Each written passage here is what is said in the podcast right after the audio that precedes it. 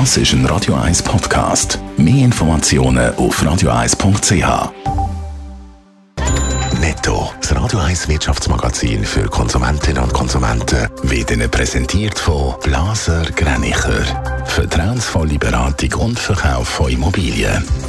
blasergreinicher.ch Adrian Sutter. Die steigenden Corona-Fallzahlen sind vermutlich nur für gefährdete Personen Grund zur Sorge. Gemäss der ehemaligen Taskforce-Chefin Tanja Stadler ist Corona mittlerweile mit einer Grippe vergleichbar. Vor allem ältere und vulnerable Personen haben aber immer noch das Risiko von schweren Verläufen, hat sie im Blick gesagt. Die Walt Disney Company feiert heute ihr 100-jähriges Jubiläum.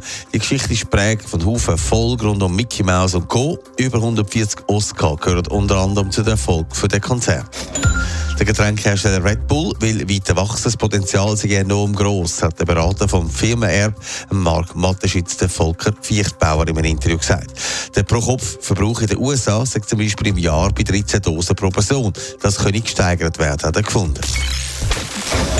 Dem Fahrplanwechsel am 10. Dezember steigen die Preise im öffentlichen Verkehr. Bis jetzt ist angenommen worden, dass die ÖV-Anbieter die Preise haben wollen aufdrücken. Adrian Sutter, ganz so ist es aber nicht. Der Bund hat Druck gemacht, genauer gesagt, das Bundesamt für Verkehr, dass unter anderem darum, weil zum Beispiel die SNB Sparmaßnahmen gekündigt hat und weil der Ausbau vom öffentlichen Verkehr wieder vorangetrieben wird.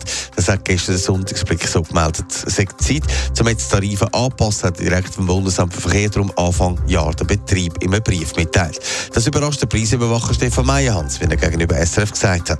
Ich stelle fest, dass in dieser klaren Art und Weise eine Erwartung formuliert wurde, wie es äh, bis jetzt mindestens nicht üblich war. Das Bundesamt für Verkehr höhere Preise verlangt, sei wirklich außergewöhnlich. Vor allem äh, sie ist, äh, sind die ÖV-Preise jetzt deutlich mehr gestiegen als die vom Autofahren, also deutlich mehr. Ja, wenn wir die letzten 20 Jahre anschauen, dann ist es deutlich. Während die Betriebskosten fürs Autofahren um 4% gestiegen sind, ist das Zugfahren zum Beispiel viel teurer geworden, nämlich um 27%.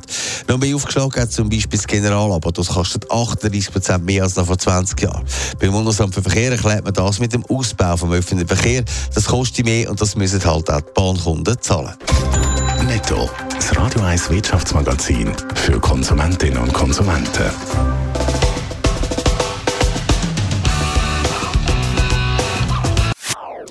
Das ist ein Radio 1 Podcast. Mehr Informationen auf radio1.ch.